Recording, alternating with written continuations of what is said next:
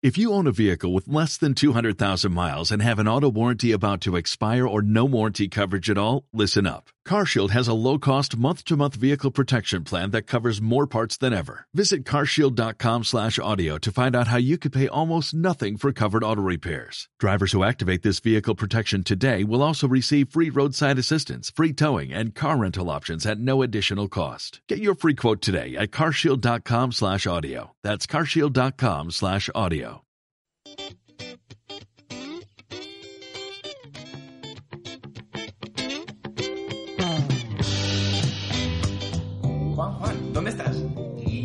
aparcando. Va, corre, que llegamos tarde. Tío, no te rayes.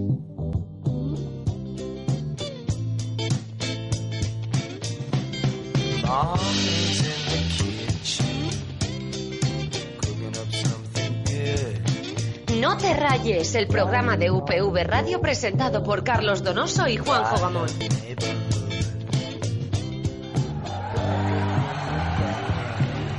Y...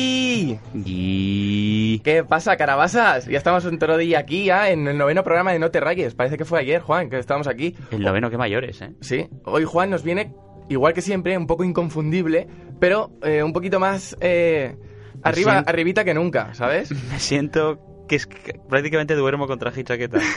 Trabajo con traje y chaqueta. Ayer el, el evento, el famoso evento, eh, la Hasta- graduación. Hasta las 7 de la noche estaba este señor con traje y ahora me lo veo otra vez con traje. Y digo, este nos ha quitado la corbata en, en, en toda- en- dos días. Y si se me nota en la voz ya os pido disculpas a los radioyentes. Y hoy traemos un programa de escándalo porque nos acompaña, tenemos como invitado a Oscar, que es un miembro de Students for Liberty, Valencia, que ahora explicaremos lo que es, si no lo sabéis. Pero teníamos muchísimas, muchas ganitas de traer a alguien de Students for Liberty, porque somos fans. Y luego habla... fans. Sí, Prácticamente. no digas palabrotis. Perdona. Vale. Y luego traemos el tema de el efecto pájara, que hablaremos de drogas. O sea, todo es muy... así- De drogas desde, desde ayahuasca hasta lejía, pasando por serrín y por mamajuanas. Así que eh, hoy es un programa de escándalo y antes de dar comienzo al programa, pues vamos a darle, dale vieja, dale. Seguimos con la fiesta, ¿no? Anoche salí con los amigos, un descontrol.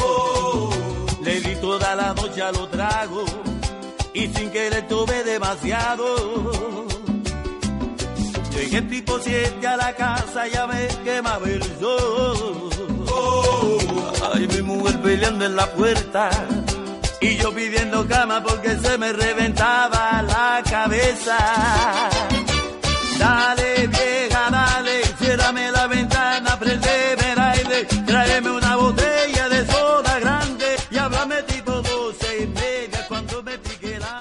Juan, Dime.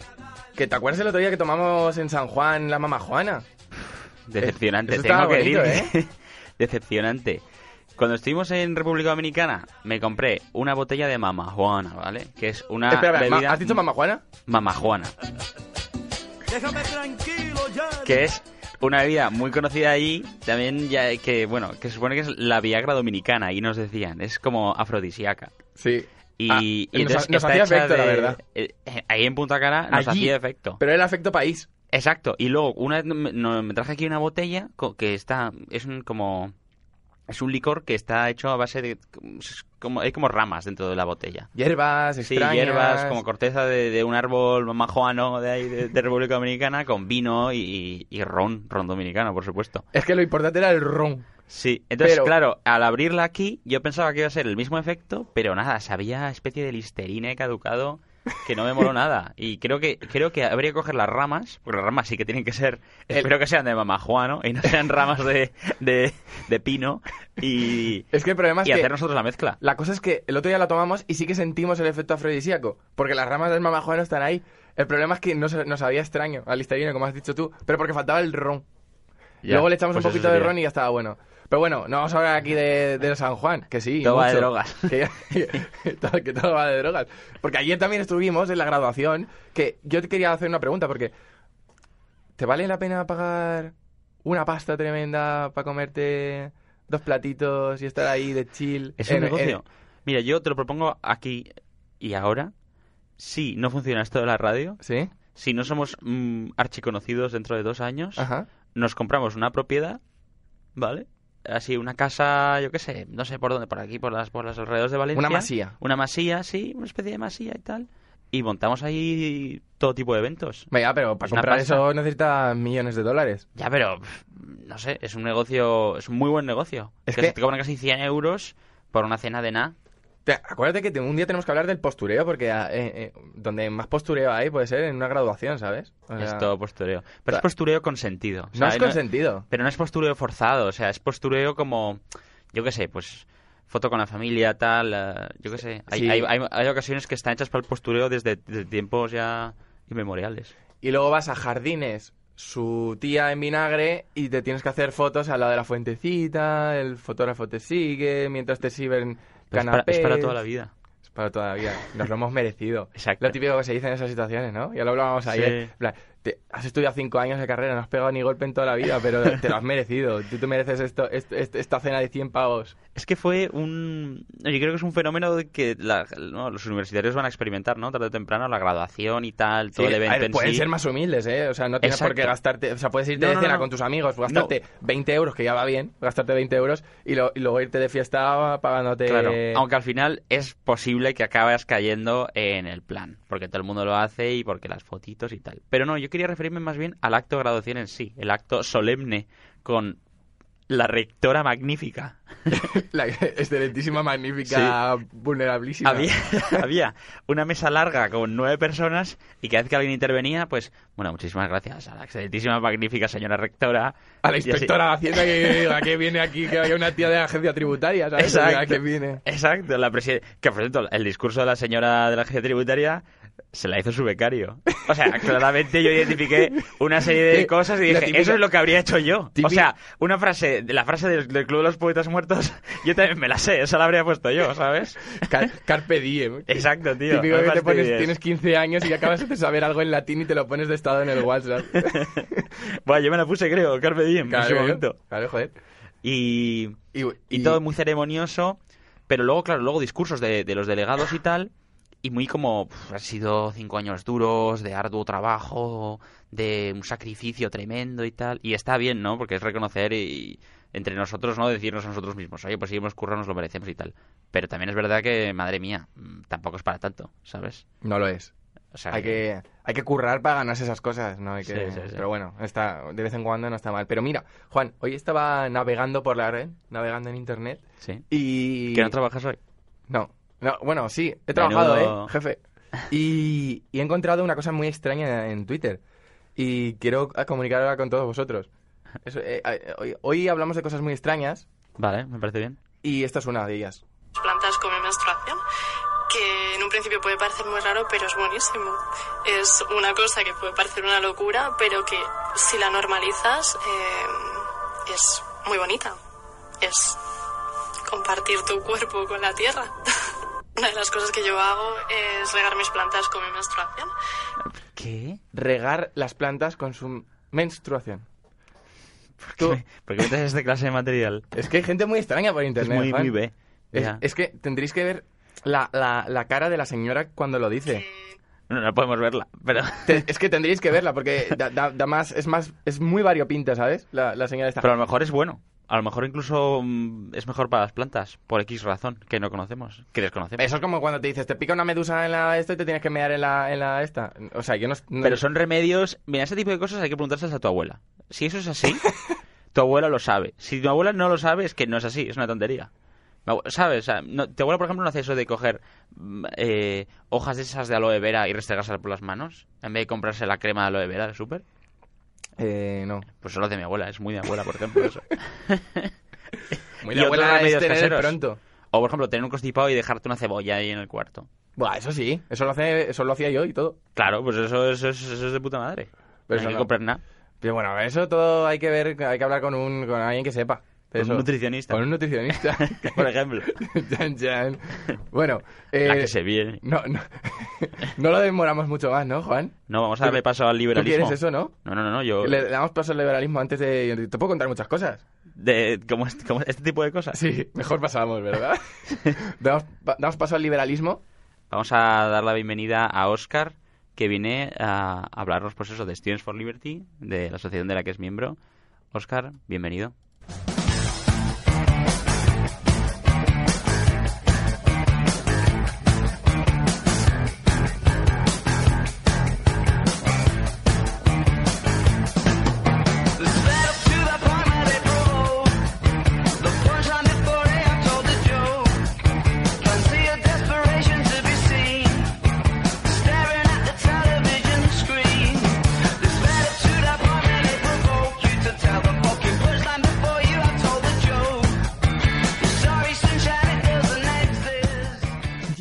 Oscar, ¿qué pasa? Bueno, soy el liberalismo, que diga Oscar. Vale, podemos Yo llamarte, soy libertad. podemos llamarte Libertad en vez de Oscar. Liber, liber. Muy bien, encantado. Oscar, Igualmente. Bueno, Prim- eh, me presento un poco. preséntate. eh, tú vienes en calidad de miembro de Students for Liberty. ¿Qué, qué, qué, qué narices es Students for Liberty? Pues eh, Students for Liberty es eh, una asociación a nivel internacional que trata de promover, pues, eh, básicamente los valores de la libertad.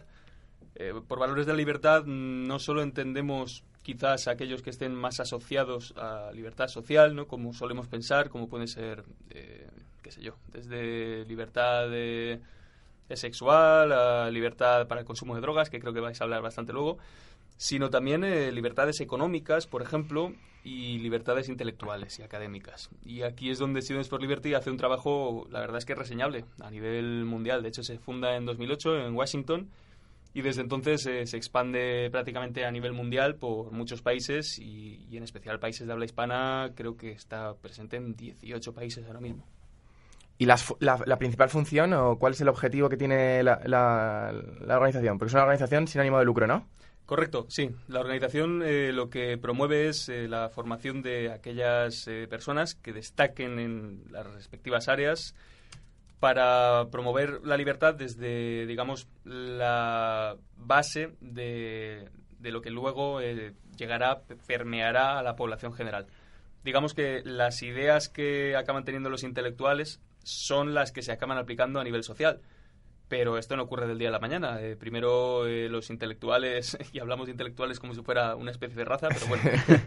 Los intelectuales. Exacto, Pero los tú crees que es verdad eso, eso, está- eso, eso está, es que una, eh, si algo es, eh, se llega a, los, a, los- a las altas esferas eh, de, la, de la intelectualidad, por así decirlo, y, y se- eso va calando en la sociedad eh, poco a poco, eh, bajando en los estratos, eso, eso, eso, eso, eso, eso está demostrado, eso, ¿tú crees que confías en eso? Bueno, eh, no solo confío en eso, sino que de hecho eh, tampoco no me las voy a dar de aquí de ANCAP, pero bueno, eh, Murray Rothbard, por ejemplo, en eh, For a New Liberty habla de, de cómo los intelectuales están de alguna manera al servicio del Estado. Y es que en cuanto, eh, digamos, el estatismo se hace valer, necesita de alguna manera eh, que se corrobore. Esto antes lo hacía la Iglesia, por ejemplo. La Iglesia era la que decía que el poder del Estado era un poder divino, que provenía de Dios. Y ahora de alguna manera los hacen los, lo hacen los, los intelectuales.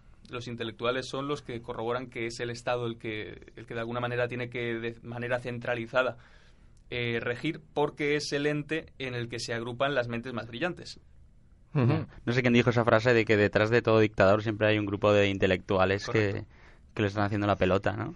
Sí, sí, no solo intelectuales. Es que había una cita muy buena que no consigo recordar ahora mismo, que era algo así como cuando un político piensa que no le afecta a los intelectuales es porque está aplicando una idea que un intelectual desarrolló hace 150 años. Un poco en alusión a, a Karl Marx.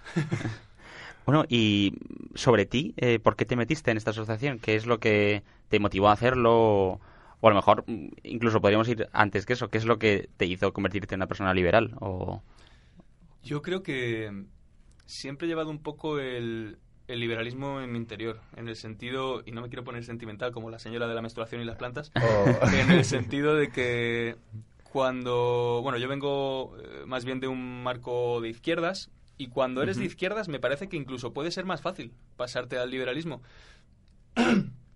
Porque cuando eres de izquierdas, de alguna manera ya crees en las libertades sociales y en un concepto quizá un poco abstracto, pero en un concepto amplio de justicia. Eh, lo que entendemos por justicia no deja de ser equidad más que igualdad. Pero bueno, eso ya es algo que, que la mayoría de gente no, no termina de ver o cuesta.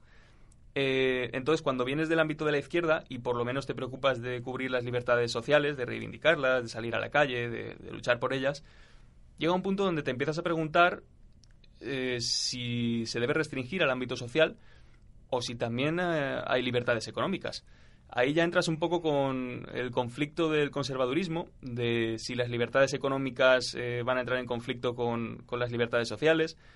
Pero yo creo que es, una, es, un, es un debate muy bonito que hay que tener con, Pues claro, tú- con lo eh, mismo. se diferencia, tú diferencias, eh, la, izquierda dices que tiene libertades sociales y la derecha que tiene libertades económicas. Y la una no tiene lo que tiene la otra.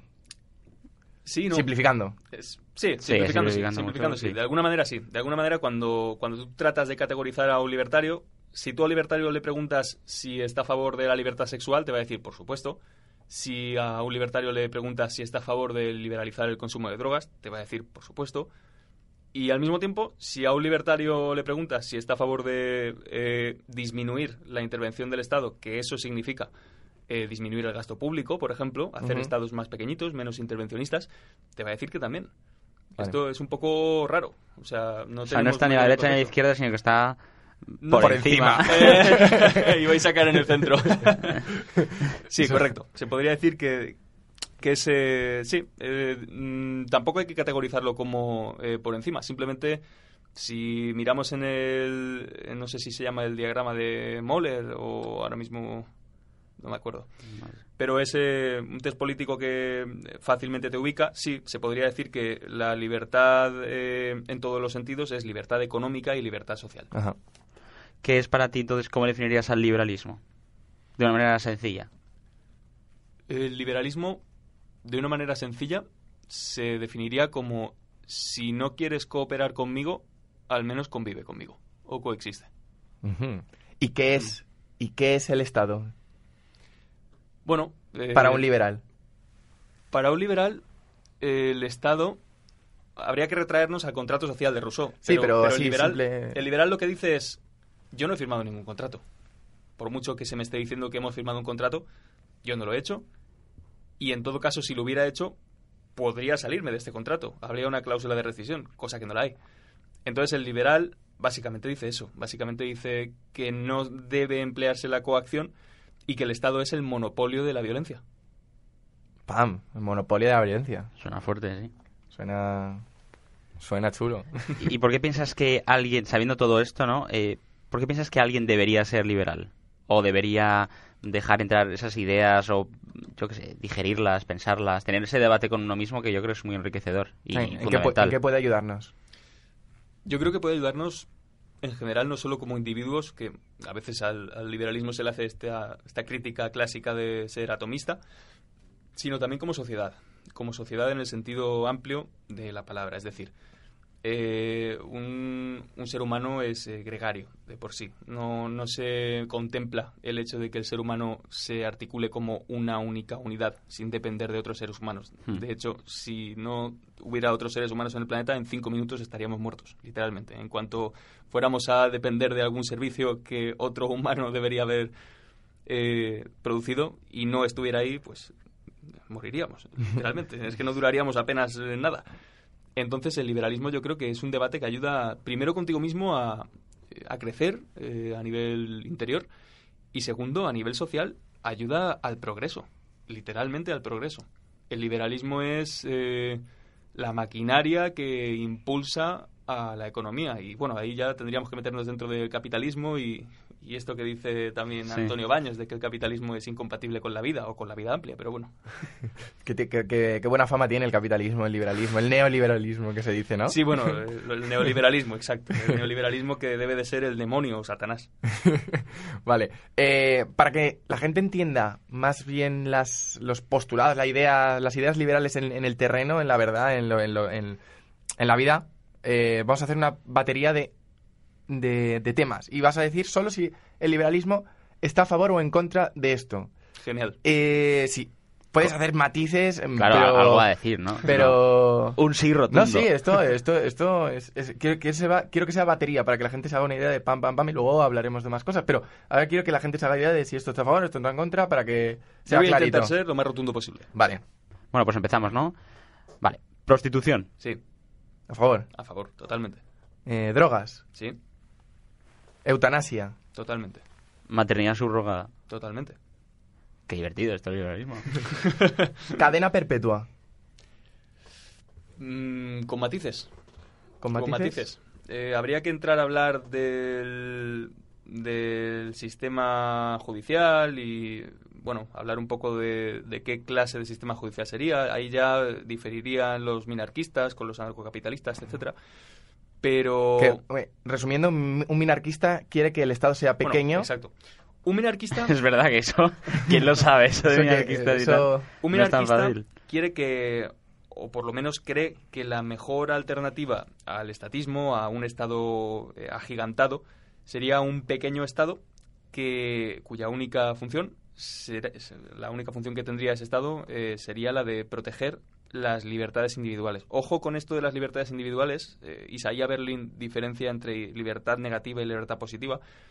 Es importante recalcar eso. Las libertades individuales son libertades negativas. Es decir, una libertad negativa es aquella que tú tienes en la medida en la que no seas coaccionado por otro o por otra persona. Eh, por ejemplo, yo soy libre de vivir o tengo derecho a vivir en la medida en la que otra persona no atente contra mi vida. Eh, una libertad positiva, sin embargo, mm, no quiere decir que alguien tenga que coaccionarte, sino, por ejemplo, libertad a una vivienda digna. Bueno, libertad a una vivienda digna o derecho a una vivienda digna, mejor dicho, eh, es un poco ambiguo. ¿Qué quiere decir que tengamos derecho a una vivienda digna? ¿Qué es una vivienda digna? Entonces, ahí hay un poco de conflicto. Pero en general, digamos que las libertades negativas eh, son las más importantes y son las que hay que proteger. Entonces un pequeño Estado no sería garantista, sino que sería mm, como el que protege, el que aplica el derecho y, Correcto, y sí. además un derecho súper, digamos, de principios muy básicos, ¿no? Principios muy, muy básicos, exacto. El principio de una agresión sería el, el principal eje vertebrador de, de este sistema judicial.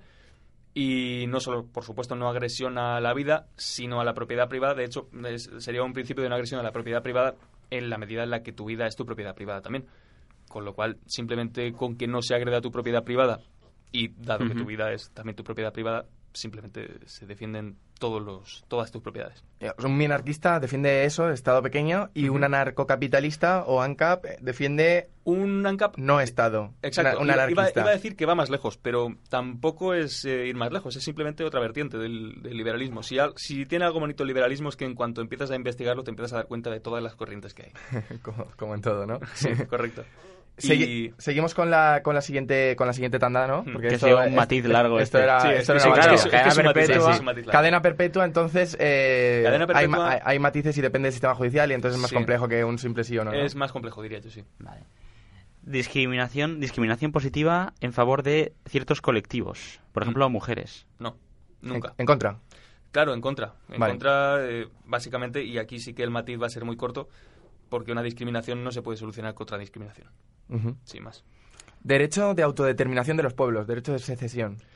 Eh, con matices también. Derecho de secesión de los pueblos quiere decir que dado que la mayoría, el 51%, quiere secesionarse, va a violar las libertades del otro 49%. Si quiere decir eso, desde luego no.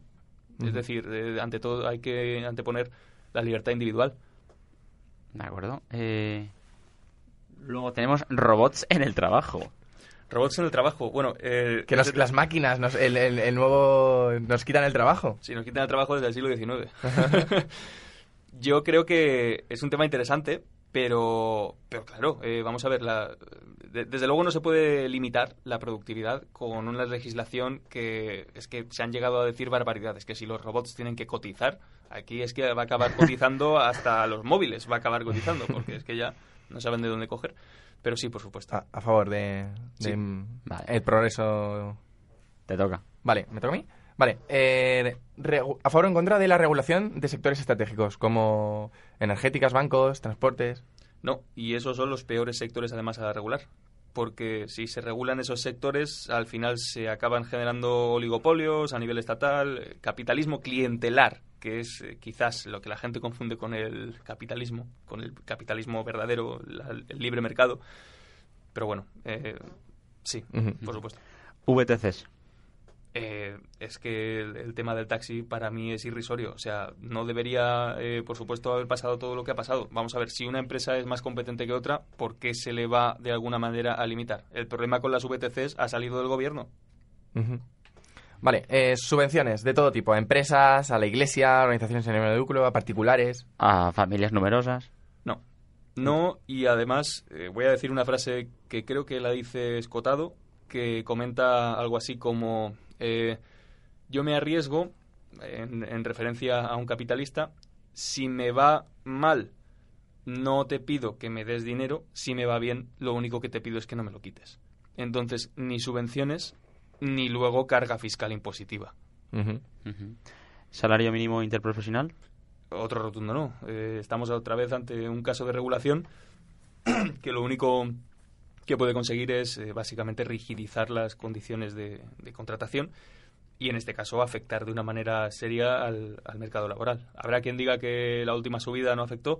Bueno, claro, la última subida no afectó porque se subió hasta un punto donde casi nadie eh, se veía afectado. Pero bueno, si queremos realmente eh, vivir en una quimera, probemos a subir el salario mínimo interprofesional a, a 2.500 euros al mes, ¿por qué no? A ver qué pasa. Ahí chuleando, ¿eh? A ver qué pasa. Al Vale. principio todas las, todas las, todas las temas era un sí rotundo y ahora está un no Eh, sí, rotundo. está, está un poco ordenado tendenciosamente. A ver, A ver, creo que ya eh, sé lo que toca eh. educación pública.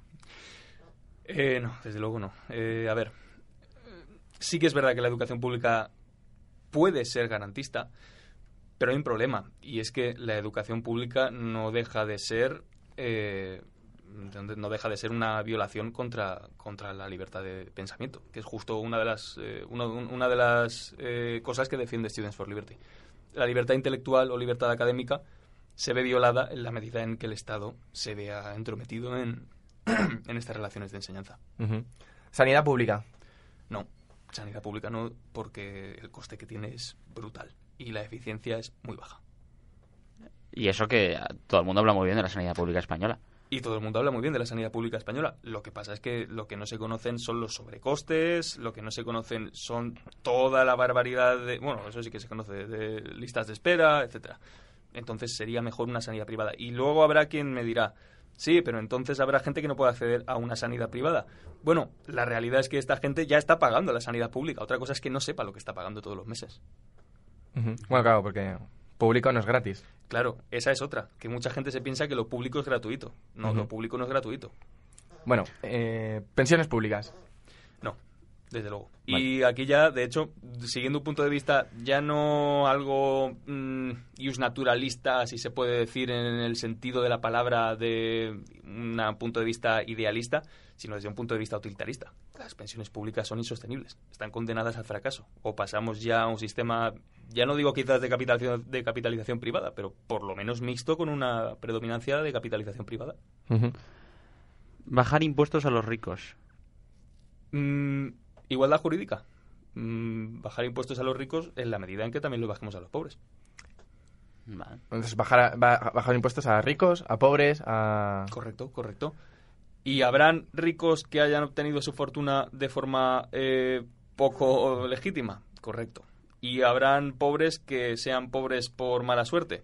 Correcto. Pero si miramos el impacto global que tendría una bajada de impuestos, desde luego se prevendría las, las eh, fugas de capitales masivas que se están dando en España. Y bueno, y no hace falta tampoco más que mirar a todos los países eh, de la crisis de 2008 y comparar, por ejemplo, qué sé yo, Irlanda con España, o Irlanda con Portugal, o Irlanda con Grecia, o Irlanda con Italia. Irlanda es la leche. lo es, lo es. Lo es. Juan está como en la nube. El último, eh, a favor o en contra de... Bueno, esto puede ser que más común de todo el mundo, de déficit o deuda pública. Porque hay gente que igual dice, "Pa, un poco de déficit no pasa nada. Sí, bueno, es como la gente que dice Todo se un- paga. un poco de inflación. a ver, eh, habrá, desde un punto de vista utilitarista, habrá gente que diga, eh, ayuda a la expansión económica. Bueno, ayuda a la expansión económica a costa de qué? Porque también mm, la deuda pública tiene un precio. Y en este caso, mm, el liberalismo dice que no, más bien. Vale, pues hemos acabado la batería de preguntas y... ¿Hay algún partido político liberal en España?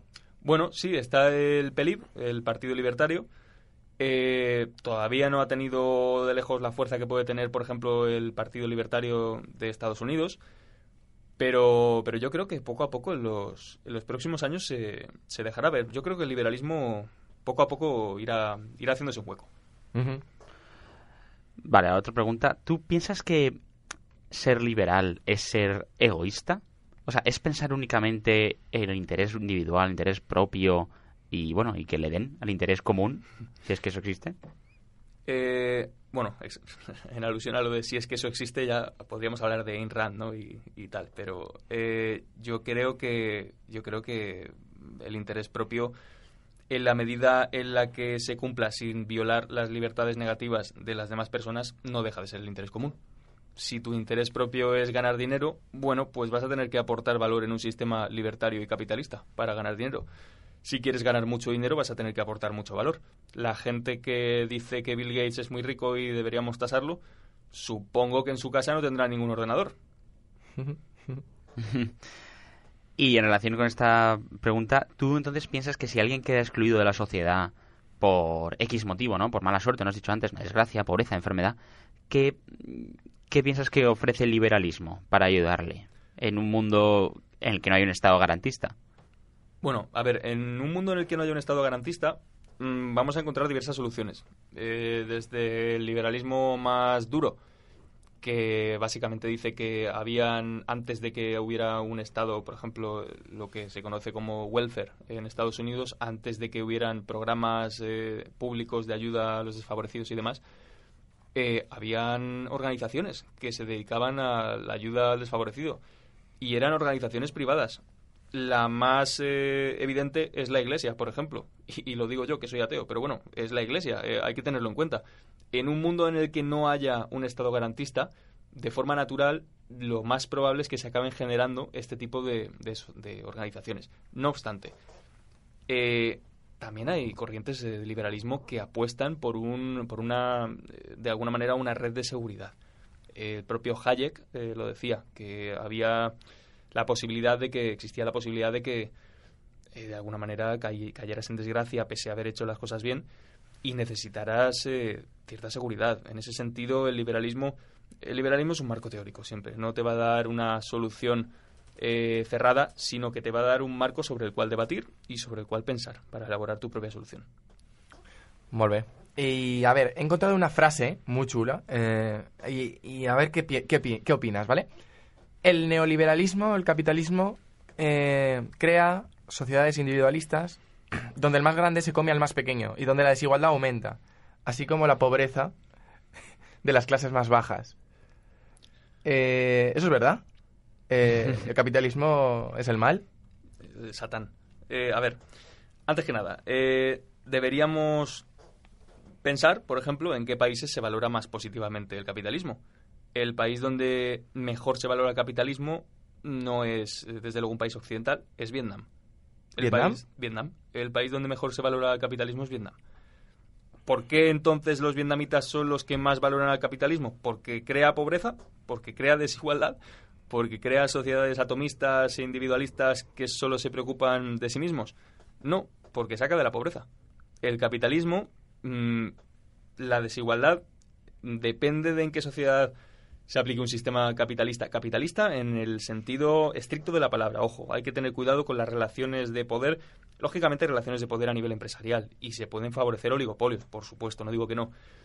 El problema es cuando esos oligopolios o esos monopolios hacen lobby y se juntan a nivel eh, gubernamental con eh, oligarcas y deciden legislar a su favor y se blindan. Ese es el verdadero problema. Ahí es cuando es muy difícil para la competencia entrar a ese mercado.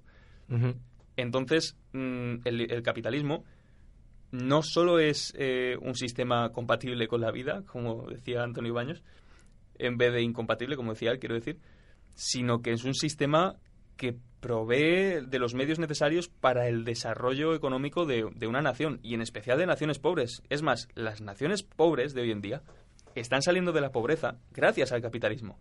Y no hace falta más que mirar a la China comunista, como dijeron que bueno, que no iba a funcionar y que de alguna manera o liberaban un poquito el mercado o no iba a funcionar. Y pese a ser una China que de libertad no tiene demasiado, ahí vemos el mercado que está teniendo. O, o el mercado se libera o es imposible salir de la pobreza. Tú entonces, eh, ¿tú te harías político? Te- ¿Qué opinas no, de la política? Yo no me haría político, lo primero. Y de la política opino, eh, siguiendo a Hayek también, que no se pueden tomar decisiones centralizadas teniendo en cuenta que hay información asimétrica. Es decir, tú no puedes tomar una decisión eh, sobre si hay que arreglar el pasamanos de la escalera de la calle Colón, del número 3, porque no sabes cómo está. Quizás fuera mejor que se decidiera en una junta de vecinos del, del mismo patio. Entonces, en ese sentido, la política se tiene que descentralizar mucho más y que dejar de ser el, el nido de cuervos y de buitres que, que exacto. Los políticos estos. me. No hay derecho.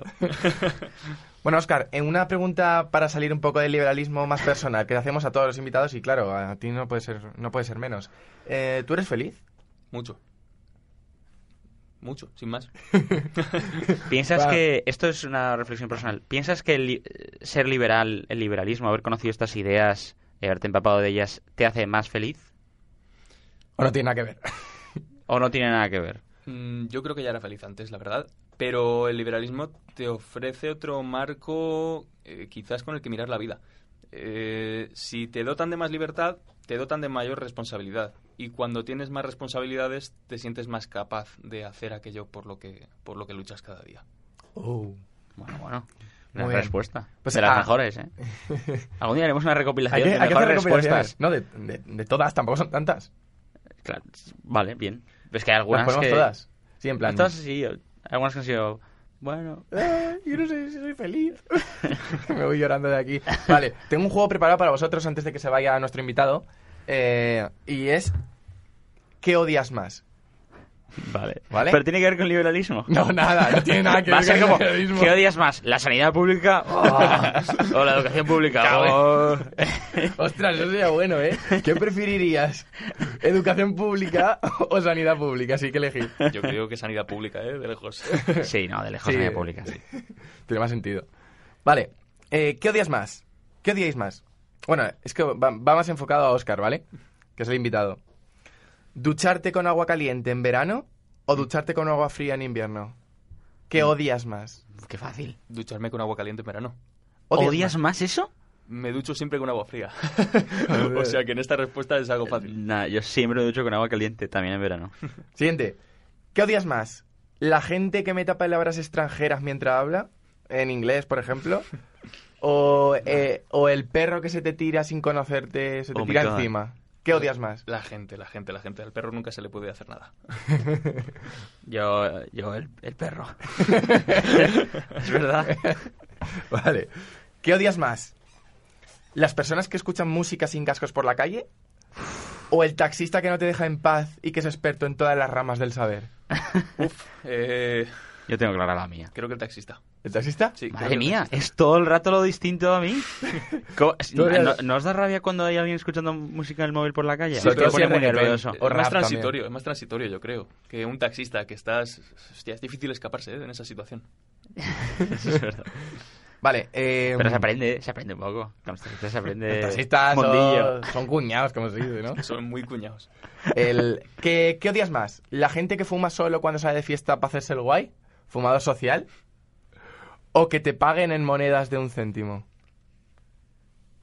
Lo primero. La gente va. ¿Los fumadores? Madre mía, yo lo contrario también otra vez. El fumeteo social es, vamos, es una herramienta fundamental. Para el networking. Exacto. Vale. Em, ¿Qué odias más? ¿El vecino de arriba que se dedica a tirar canicas? ¿O la gente que dice, ya ves, Mm, Es que es muy concreto lo de las canicas. Yo no tengo vecino de arriba con canicas. No, en verdad Eso tira- eres tú, que estás haciendo las pruebas y he dicho, joder, el puto vecino. No, en verdad tiran monedas, sí. O sea, lo que se cae son monedas, pero suena como canicas. Pero que es el tío Gilito, ¿no? estaba, Carlos anoche ahí escribiendo las preguntas. Pues lo, lo primero, va. Lo primero que es una externalidad negativa y atenta contra mi libertad. Vale. Habíamos dicho que esto no iba a ir de libertad. vale, muy bien. Y la, la última. Eh, bueno, te doy tres opciones, ¿vale? Es que hay una que se me acaba de ocurrir. Vale. Vale, la gente, esta, es que esta no sé si solo me pasa a mí. La gente que dice Suiza en vez de Suiza, ¿Cómo? ¿sabéis, ¿sabéis de esa gente que dice Suiza. Suiza en vez de Suiza? Suiza. Sí, hay gente que dice Suiza en vez de Suiza. Luego, la, Luego, la gente que aún escribe XD Vale. o la gente que dice pizza en vez de pizza. Buah, la tercera de calle. La tercera de calle. La, La, pizza. La pizza. La pizza. A mí pizza. lo de- Si es a mí lo pizza de suiza, XD. ya. Suiza, ya. fatal, fatal. Pizza Suiza XD. y es que la XD nunca lo he entendido. O sea, nunca lo he puesto ni nunca lo he entendido qué significa. Yo de pequeño creía que era por Dios. A mí también me dijeron que era, pero luego me dijeron que es risa. En plan, me Sí. estoy riendo máximo. Sí, por la cara. Yo, yo lo sigo usando, ¿eh? El XD. Después de... ¿En serio? Sí, sí. Aún que hay, tenemos, hay gente que aún lo usa, joder. El LOL. LOL. Yo uso el LOL. a eso es veces. buena. Esa, esa Antes- da más rabia aún. Antes me, antes me da rabia y ahora, ahora pongo LOL porque me hace gracia. Hay gente que dice lolazo, en plan lo sustantiviza. Sí, sí, sí, sí. Es un lolazo. Vale, bueno, pues eh, tenemos que despedirnos ya de nuestro invitado. Ha sido un honor aprender de, de Students for Liberty y del liberalismo. No sé si quieres eh, de- patrocinar redes de Students for Liberty o seguirnos en Twitter o en Instagram o no sé si hay redes o... Simplemente deciros que si os metéis en la página vais a ver muchísima información al respecto y nada, si os metéis en redes es que raro sería que no que buscarais en alguna red y no estuviera Students for Liberty. Están por todos sitios, Students for Liberty. Pues muy bien. Yo recibo bastante spam, la verdad. Sí, es muy divertido. Pues, pues Un verdadero placer, Oscar. Oscar. Ah, es una persona sabia, ¿eh? Sabe mucho de, de este tema. Ojalá, ojalá, pero no. Students for Liberty.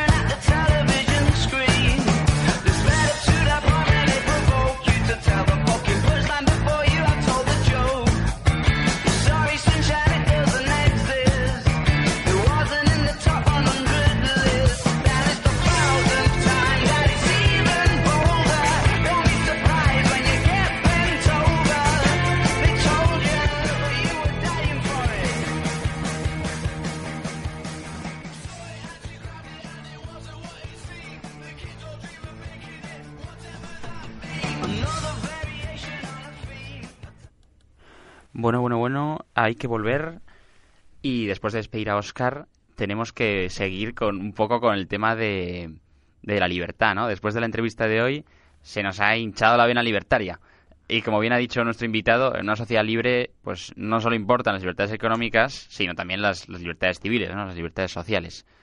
Hablaremos por ah, hablamos, por tanto, de una sociedad en la que la premisa fundamental es que lo- si cada uno, los- el proyecto vital que cada uno quiera llevar a cabo, lo puede hacer sin inmiscuir en el proyecto vital de los demás, ¿no? Es un poco como la, idea básica de, del liberalismo. Y nos va a servir a- para hablar de un tema que tiene que ver con, con esas libertades y con esa sociedad libre.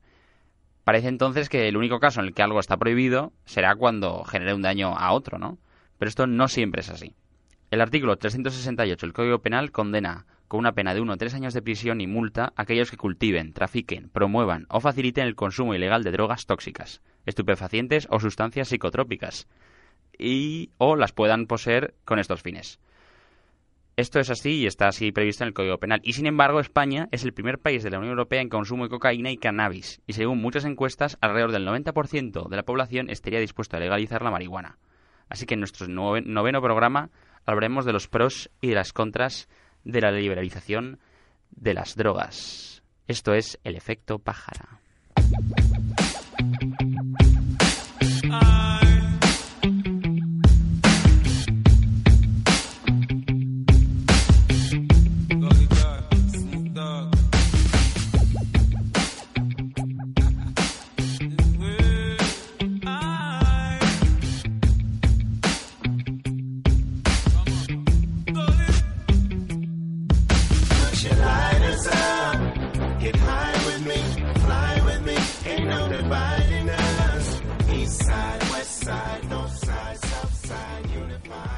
Juan, esperaba una canción de Riggy o algo así, ¿no? Hablando de drogas. ¿Se dice Riggy o cómo se pronuncia? Reggae. ¿Se pronuncia reggae? Sí, bueno, pero es... Oh, reggae, no sé, la verdad es que no sé. Habría que poner voz anglosajona. Reggae. Reggae, reggae. Eh, oye, esto es Snoop Lion. Wiki, wiki. Esto es una canción muy... Muy de rollo ganja. I don't know it. Sí, aparte, si ves el vídeo, es el señor Snoop Lion fumándose un pedazo de chiflo brutal. una L como mi cabeza. Pues eh, hablamos de droguitas, ¿no? Eh, ¿Tú estás familiarizado con el consumo de sustancias psicotrópicas? yo estoy familiarizado, pero no, no muy de cerca, porque la... la eh, eh, eh, como se suele decir, yo he sufrido mucho mi familia eh, por el efecto de las drogas y... No. No, que va. No. Siempre la gente dice eso para excusarse de que no toma drogas, ¿no? Asegurarse. No, eh, ¿qué es una droga, tío? Porque luego tú, bebes el Ah, o chocolate, sea, te el, por la sex- tangente. el sexo, el, el... Bueno, puede haber con- sustancias o, o conductas adictivas. El eso está café. claro. Claro, el café. Hay gente que está adicto a, la- el alcohol, a las series. el tabaco, Exacto, tabaco, el alcohol. hachís. Pero hablamos aquí de drogas. Básicamente, Blandas. como no somos químicos, vamos a centrarnos en... Bueno, ¿serás químico tú? Bueno, yo no soy químico, no sé si tú lo eres. No, no lo soy. Pues Aún no. pues ya está. Mm, yo me centraría en las más comunes, ¿no? En marihuana y en cocaína. Porque, en fin, si hay... O sea, hay otras, pero yo creo que la relevancia del tema eh, se centra en... Son las más conocidas, pero luego hay gente que toma, vamos, toma hasta, hasta rasca, rasca de la pared un poco de yeso y se lo, y, y se, y se lo pone en mitad. No, no, sí, hay gente, hay gente pato.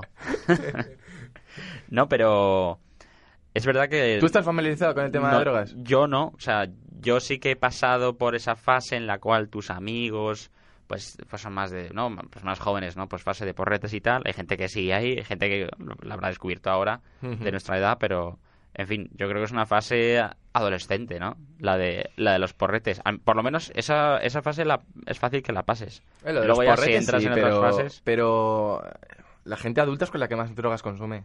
La gente adulta, adulta, en plan, un Sí. padre de familia. ¿Crees que no? Eh, un... Puede, estar, puede ser un albañil, Más puede, ser cocaína, un, ¿no? puede ser un médico, puede ser un abogado. Muchos abogados, muchos... Para aguantar el despacho eh, se hace una claro raya. que sí, claro que sí. Muchos taxistas que trabajan ahí 14 horas. Sí. Eh, Sí, bueno, pero como has preguntado si yo había tomado drogas, pues no, yo no soy padre de familia, aún, aún no tomo coca. No, pero digo por lo que dices de, de que son los jóvenes los que consumen... No, lo que decir es que se ha pasado por esa fase o mis Sí, amigos sí. han pasado por esa fase, ¿no? Que es el, el fenómeno, ¿no? De la, del- de la gente o ese grupo de amiguetes que tienes monotemático en el que solo se habla de de dónde vas a pillar, que dónde te lo vas a fumar, que si tienes papel, que si las gotas para que no note tu madre. Eh, Eso no lo sé yo, ¿qué es eso de las gotas? Siempre, tío, las gotas, y la gente se pone, tiene los ojos rojos de haber Ah, fumado. coño, creía que decías... gotas. Vale, vale. ¿Qué dices? Nada, me quiere decir más, más barbaridades. Pero nada, pero bueno, estemos familiarizados, familiarizados o no, es un debate clásico. O sea, es- tarde o temprano eso se habla con tus amigos. El, el, el si debería ser legal o no. No, me refiero a la cuestión de la legalidad o no de la, de la marihuana Ah. o de la cocaína. Sí, yo creo que hay, mucho, hay un consenso más o menos generalizado de que la gente está a favor de, legalizar la, la Bueno, te digo que hay encuestas que aseguran que casi el 90% de la población en Ah, España... no, no te había escuchado. Pues casi el... Pues deberías haber escuchado. Eh, casi el 90% de la población en España está a favor de que se legalice la marihuana. No puede ser tanto. Sí, sí, sí. Fuente. Eh, Y eso, eh, y eso, eh, mm, error. Y eso luego contrasta con, pues eso, la tipificación en el Código Penal. A ver, lo- le- eh, los delitos eh, van para la gente de arriba, muy arriba. Eh, no, no, no, no. Esto es, esto es. O sea, eh, perdona, es- si es el jefe todo- de la organización, hay un agravante al O delito. sea, digo los, los delitos gordos, si no, claro, hay mucho, hay- normalmente, el- pero quiero decir, lo que quería decir es que son los distribuidores los que están en la cárcel, los que no, los que consumen, no. O sea, lo que es delito es vender, no consumir. Oye, claro, pero si no te lo venden. Ya, no lo ya, consumes. ya, ya. Bueno, sí, o sea, lo, lo- lo venden y lo consumes, pero que no se puede vender. De hecho, hombre, claro, el cultivo propio está permitido. Pasa que yo creo Hay o sea, habrá- cantidades. claro, habrá una cantidad a partir A de la partir cual, la cual se considera que ya Claro. la tienes para distribuir. No, Claro. no, claro, no vas a tener ahí una... Porque hay gente que sí que dice, "Ala, la compro por mayor, la compro a granel, como esto, como voy al macro y compro, compro un poco de, de cocaína y ya la tengo para todo el mes. Pero claro, tienes que tener cuidado que si te viene a hacer una revisión, eh, una redada, pues Ya. igual te pilla y dice, no, esto supera los límites, listillo, ala, para la cárcel, a la es prisión. un poco injusto. No, pero pero, bueno, es verdad que las cárceles, principalmente están llenas de, de- de- de delitos por drogas, pero claro, eh, los delitos gordos son a los, a los capos, pero esos no los pillan nunca. Normalmente son penas más men- menores, pero que se los llevan lo- los cuatro tontos que les han pillado. No, penas menores de uno a tres años de prisión no está nada mal. Hombre, de uno a tres años es... Es menor comparado con otras, Sí, pero sí. madre mía, uno a tres años de prisión por, por, por esto. En fin, Sí. ese es el objeto del debate, ¿no? De hoy quería plantear un debate. Yo creo que vamos un poco en la misma dirección los dos, pero habría que afrontarlo de manera intelectual, neutral, pros y contras de la legalización de la marihuana, eh, teniendo Ah. en cuenta un poco también la cocaína. No, yo creo que es más interesante analizar la cocaína y las drogas así fuertes porque, porque, la- es porque también. hay menos consenso. Es, pero es más difícil también. Es más difícil. Pero bueno, la, la línea es la misma. O sea, lo que se puede aplicar a la marihuana se puede aplicar a la cocaína. Que, ah, Mm, bueno, relativamente la cocaína es más dura. sí, claro. Tiene efectos más... más... Yo lo único, el único peligro que veo a legalizar, a legalizar las drogas es que haya drogas que te pongan tan violento que sea un peligro para, para, la, para, la, para la salud pública, la seguridad pública. No salud pública, seguridad pública. En plan, que uno se tome cocaína y vaya todo drogado. Ya, bueno, eso sería entonces una contra, ¿no?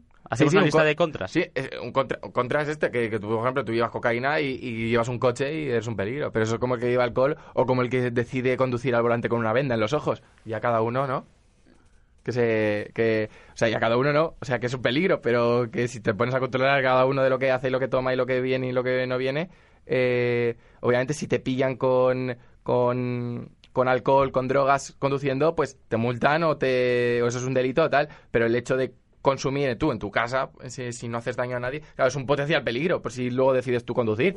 Pero claro, eh, eso es como... O sea, eso es como decir, no, te, te voy a quitar las manos porque así no vas a poder matar a nadie. No, no. Bueno, entonces diríamos que esto es una contra, entonces, ¿no? El, efecto contra, que hombre. tiene, el, el peligro que puede causar, ¿no? Como puede causar un peligro en, en un, eh, porque un individuo que ha consumido droga es, pues eso, pues puede causarnos algún daño es al volante, por ejemplo. Es potencialmente peligroso. Pues lo- porque al final, al fin y al cabo, estos son delitos contra la salud pública, ¿no? Entonces, eh, al final también tiene que ver el hecho de que como tú estás en- no estás no estás en tu en tus cabales, no, no estás en tus cabales, no, no estás en plenamente consciente no de lo que haces, pues al final pues lo prohibimos, ¿no? Por lo que pueda pasar. Pero en, realidad, eso yo creo que habría que tener en cuenta mientras hablamos de este tema la similitud que hay entre el alcohol y la permisividad que hay con el alcohol que es una droga que también te incapacita, ¿no? Que te, también te merma tus aptitudes y tu capacidad de discernimiento en la vida normal, ¿no? En los quehaceres de la vida, Ajá. con la, con la marihuana, ¿no? Que también tienen, o sea, tienen efectos parecidos, al fin y al cabo. que la cosa es es que que- una está como... Hay mucho, ¿no? Como una percepción muy negativa de una y de la otra está normalizado. No, en en general está mal. eh, las drogas están mal vistas. Lo que pasa es que hay una excepción que es la marihuana y, el hachís, ¿no? Sobre todo la marihuana que está más está mejor vista. Pero lo que no sé es que eh, cuando la gente intenta protegernos, o sea, cuando se, intenta castigar las drogas, se prohíbe historias, es para protegernos de qué? ¿De la salud o de la seguridad? Porque a mí lo que me... Hombre, me- de la salud, está claro. No, pues a mí me da miedo la seguridad. A mí no me da miedo la salud. O sea, cada uno, Ya, de- cada lo uno debe ser responsable de su salud. Ya, pero lo primero es, o sea, la, la razón de ser es porque merma la salud y nos hace, bueno, nos hace adictos. ¿No? Y, Sí. y eso nos hace más, o sea, nos baja la calidad de vida. Pero Por yo lo tanto, yo veo mejor argumento, yo veo mejor argumento eh, protegernos de, de- de- de peligros que pueda haber el hecho de haber consumido drogas y no estar en tu cabal juicio. Veo más ese, ese sentido que el de proteger nuestra salud porque cada uno pues hace con su salud lo que, lo que quiere. Bien, entonces, bien, estamos ya en dos contras, ¿no? La contra de la eh, salud, Ujú. ¿No? Que es, la, la- bueno, al final es la, la- la primera, ¿no? La que nos puede ocurrir la más fácil, la Sí, instintivamente la más fácil, y luego el tema de la seguridad, que eso es... Pero claro, las dos eh, tienen un paralelismo claro con el alcohol. Tercera, eh, contra que yo veo, yo me parece que es un tema sensible también, tema de los niños. ¿Qué pasa con los niños? Es que nadie piensa en los niños. Es que nadie piensa en los niños.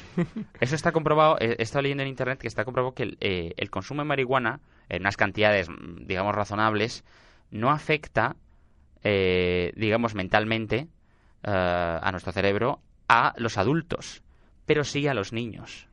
Afecta mucho más a los niños porque están creciendo, etcétera. Entonces, si normalizamos, ¿no? Uno podría decir, si legalizamos la marihuana, estamos como diciendo que está bien y por lo tanto los niños pues podrían acceder mm, libremente a, a- a consumir droga, ¿no? Si decimos, sí, sí, claro, si, si no lo prohibimos para menores de 18, como se hace con el alcohol o el tabaco.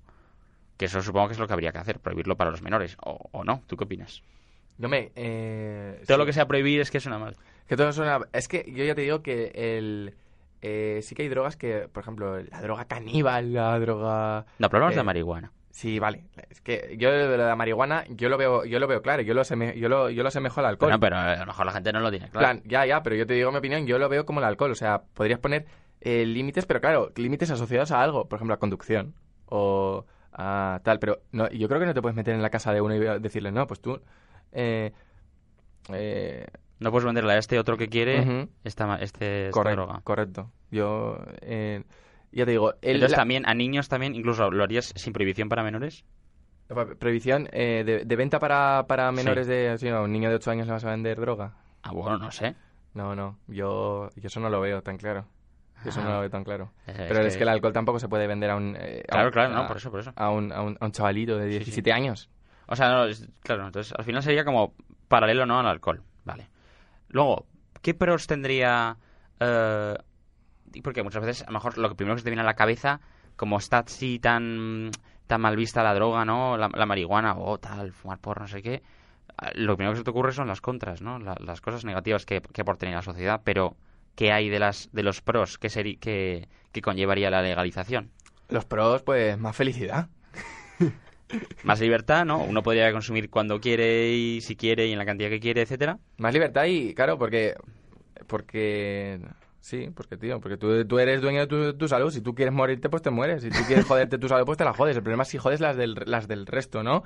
Pero si... si eso es, es otro problema. Si tú te tomas cocaína y luego matas a alguien, el problema es que has matado a alguien, no que has tomado cocaína. Tú dices, pues no, adelantamos la, la, la línea de la protección y la ponemos antes. Pero claro, si te pones así no acabas nunca y empiezas a prohibir todo y acabamos todos con las manos atadas. Yo otra, otra, otro pro que le veo muy con mucho peso, la verdad, es todo el tema de la cantidad de recursos, de, de esfuerzo, de energía, incluso de vidas que se dedican a detener algo que la sociedad no quiere detener. O sea, toda la cantidad de dispositivos de fuerzas de seguridad del Estado, de cuerpos y fuerzas de seguridad del Estado que se, que se dedican a parar en la frontera, en la costa, a la droga que viene a España o la que se produce, la que se mueve dentro de España. Yo creo que España, España es el, el mayor, consumidor de el- cocaína Sí, sí, sí. Y, de, y de marihuana de Europa. De, no, ¿de Europa o del mundo? Del mundo, no creo. Yo creo que es del mundo. En relación de población y tal. En, en relación a Ana. En plan... es más que China. En relación, aunque sean que 500 es, veces más. Es el mayor mercado, yo creo. Quiero, quiero, quiero consultarlo con las redes mientras hablamos, Juan. Vaya, ya lo, ya lo, ya lo, Yo ya lo veremos, lo diremos en el próximo programa ese dato. eh, yo no, yo lo que he encontrado es que es el mayor consumidor.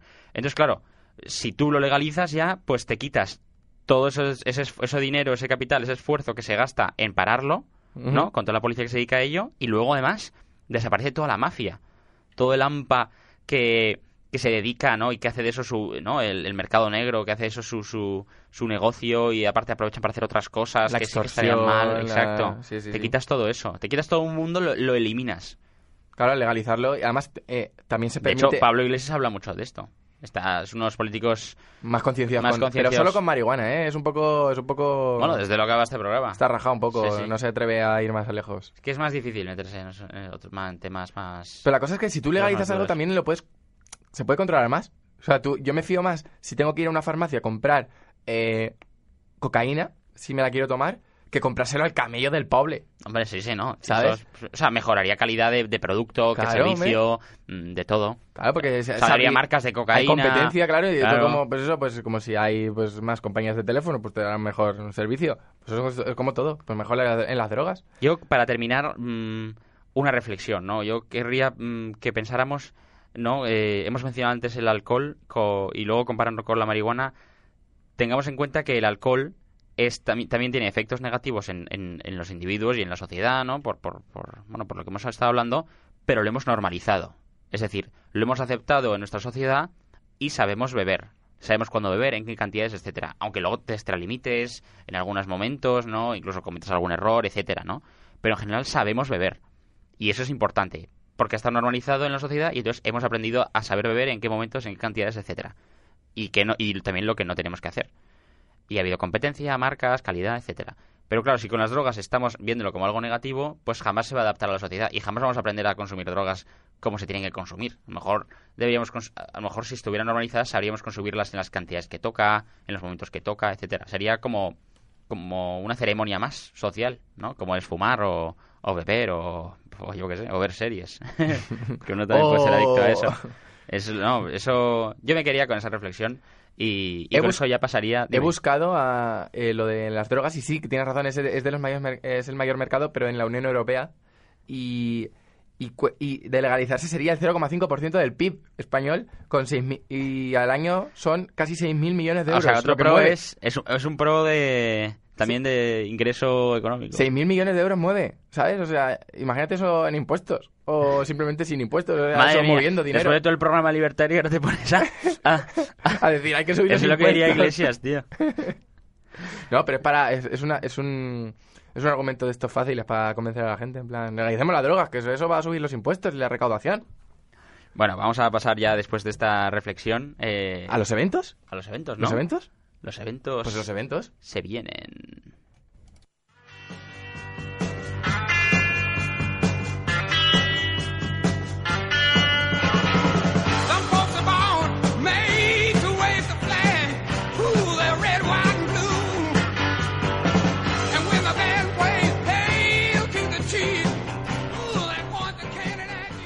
Bueno, eventos. Dos sencillitos. Del orgullo, LGTB, en Valencia. Es este fin de semana, 28 de junio, el Día Internacional del Orgullo, y se va a celebrar en la ciudad. Va a haber fiesta en la Plaza del Ayuntamiento, que se va a hacer el 29, la celebración del orgullo. Y nada, va a haber una manifestación eh, por las calles de Valencia este sábado a partir de las 7. Y luego además va a haber Fiestuki, Fiestuki en la Plaza del Ayuntamiento el sábado por la noche. Y... ¿Del, del orgullo? Del orgullo. Y luego, pues nada, pues en general la ciudad va a estar volcada con el, Muy, muy con en- el tema. enorgullecida, ¿no? Muy enorgullecida, sí. y luego otro evento que destacar, el Marina Craft Beer Fest. En la ¿Cómo, Marina. cómo, cómo? El Marina Craft Beer Fest. Hostia. ¿Lo he dicho bien? Se viene- ¿Cómo se nota que viene de Houston? Llega a la Marina, el vein- del 28 al 30 de junio, festival de cervezas. Habrá marcas de cervezas varias, hasta 40 dice. Aunque sabemos que tú y yo vamos a ir, si es que vamos, y vamos a decir, yo una franciscaner. y nos vamos a dar de chulo. Lo de siempre. Es que todos esos sitios de cervezas, vas a te la pides y tal, pero cerveza sabor a coco. Pff, Un sorbito bien, pero toda una cerveza entera, Pero... sabor a coco. Normalmente en esos sitios no hay como catas. En plan, te ponen un poquito de cada no sé, una. no sé cómo funciona. Habría que ir y luego comentar el programa que viene. Eh, son, eh, nada, pues eso, stands de cerveza, comida, tal. Eh, yo creo que mola. Hay que pagar entrada, ¿eh? Son, eh, bueno, depende, desde 5 euros. Y ¿Cinco te, euros? te dan tu vaso Ah, y vale, vale. derecho a cerveza y a tapa. Es vaso oficial, una cerveza y una tapa por 5 euros. Es el pack starter. Luego ya te puedes ir a premium que te dan te dan una alemana llena de jarras de cerveza. no, no, no lo sé. Y te dan una salchichen. Exacto. Eh, estos son los eventos más importantes de la ciudad en, Estos son los en eventos próximos días. más relevantes de Valencia este fin de semana. Si nos escucháis desde otras ciudades, pues nada, a fastidiarse. Ves que este programa es de Valencia City. Pero tiene carácter local. ¿No les preguntó lo del fantasma? ¿El qué? ¿No les preguntó si, si creen los fantasmas a este hombre? Ostras, a Oscar, A Oscar. al libertario. Yo creo que le pega... No Yo le pega, no le pega nada. Yo creo que no, no le pega. Se le ve un hombre cabal y Científico. científico, sí. Se le ve un hombre muy empírico. No sé cómo decirlo. Madre mía, se nos escapa el tiempo. Madre, nos van a, nos van a tirar de la radio. Dale, dale. Vale, vale. Frase final reflexiva. Es de David Starr Jordan. ¿Vale? Dice así. No hay en todo el mundo un triunfo verdadero que pueda separarse de la dignidad en el vivir.